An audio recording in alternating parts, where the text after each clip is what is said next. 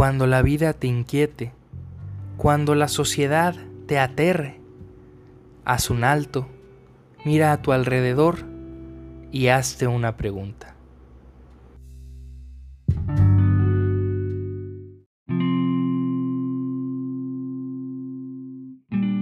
Bienvenidos una vez más a esto que es Hazte una pregunta.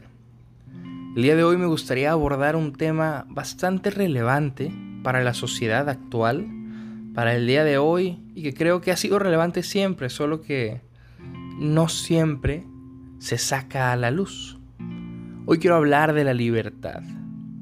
Quiero reflexionar junto contigo no en torno a una libertad vista desde la metafísica, como ya lo hemos hecho antes, que si estamos condenados a la libertad, que si tenemos una esencia o no que nos determine, que si la libertad está dentro de nosotros en la toma de decisiones, etcétera, etcétera. Hoy quiero abordar la libertad desde la sociología, concretamente desde Alexis de Tocqueville, un pensador francés pionero de la sociología clásica para Tocqueville. La libertad se fundamenta en algo que él llama igualdad de nacimiento. Esto para él se manifiesta muy claramente en América, a diferencia de en Europa, donde en su época eran predominantes las monarquías, donde nacer con un título nobiliario te resolvía la vida prácticamente. Y desde su punto de vista, aquí en América, nacemos en igualdad dado que no tenemos títulos nobiliarios, dado que aquí no hay nadie que nazca siendo vizconde, príncipe o rey. Aquí simplemente somos personas. Para Tocqueville, esta igualdad de nacimiento iba a generar una igualdad de oportunidades. ¿Por qué? Porque iba a poner una igualdad de condiciones mínimas para que el ser humano se desarrolle y pueda ejercer su libertad social. Suena bonito, ¿no? Suena muy agradable.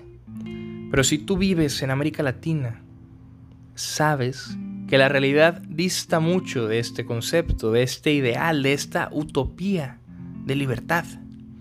Porque si bien no nacemos con títulos nobiliarios, hay quien, por nacer con un apellido, tiene la vida resuelta.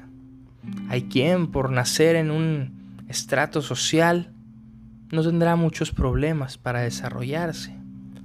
Hay quien, por nacer en cierta zona de la ciudad, podrá vivir a gusto, mientras que hay otros que quizás vivan a unos cuantos metros de esa casa lujosa, no van a tener para comer, no van a tener para estudiar, donde el nacer en otra cierta zona de la ciudad va a complicarnos la vida.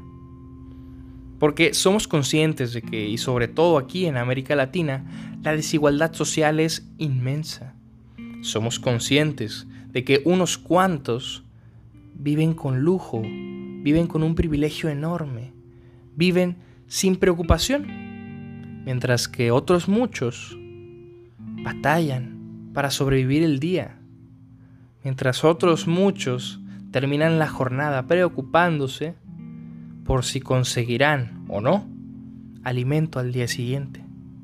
Porque aquí en México la realidad es que el pobre no es pobre porque quiere, sino porque muchas veces nace así y la sociedad no le pone las condiciones necesarias para salir de ahí. Porque, al menos en México, la pobreza es un hecho, es real, es palpable y está en todos lados, menos claro donde la riqueza abunda.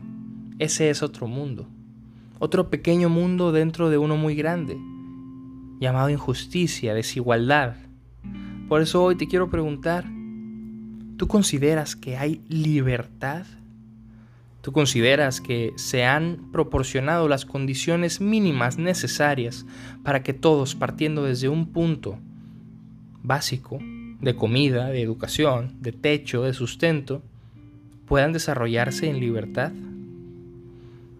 Hay quien dice que estamos determinados por las leyes físicas del universo y creo que no hay que irnos tan lejos.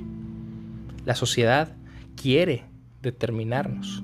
El Estado busca determinarnos, encuadrarnos en un cierto estrato, en una cierta idea, en un pensamiento. ¿Crees que se puede salir de ahí? Si la respuesta es sí, genial. ¿Cómo lo sustentarías? Pero si la respuesta es no, ¿qué podemos, qué puedes hacer para cambiarlo? Y más aún, ¿quieres cambiarlo? Si llegaste hasta aquí, muchas gracias. Si no estás de acuerdo, si estás de acuerdo, compárteme qué pensaste, qué dudas tienes, si tienes alguna otra propuesta. En fin, generemos diálogo, busquemos la verdad y recuerda que una vida que no se cuestiona no es digna de vivirse.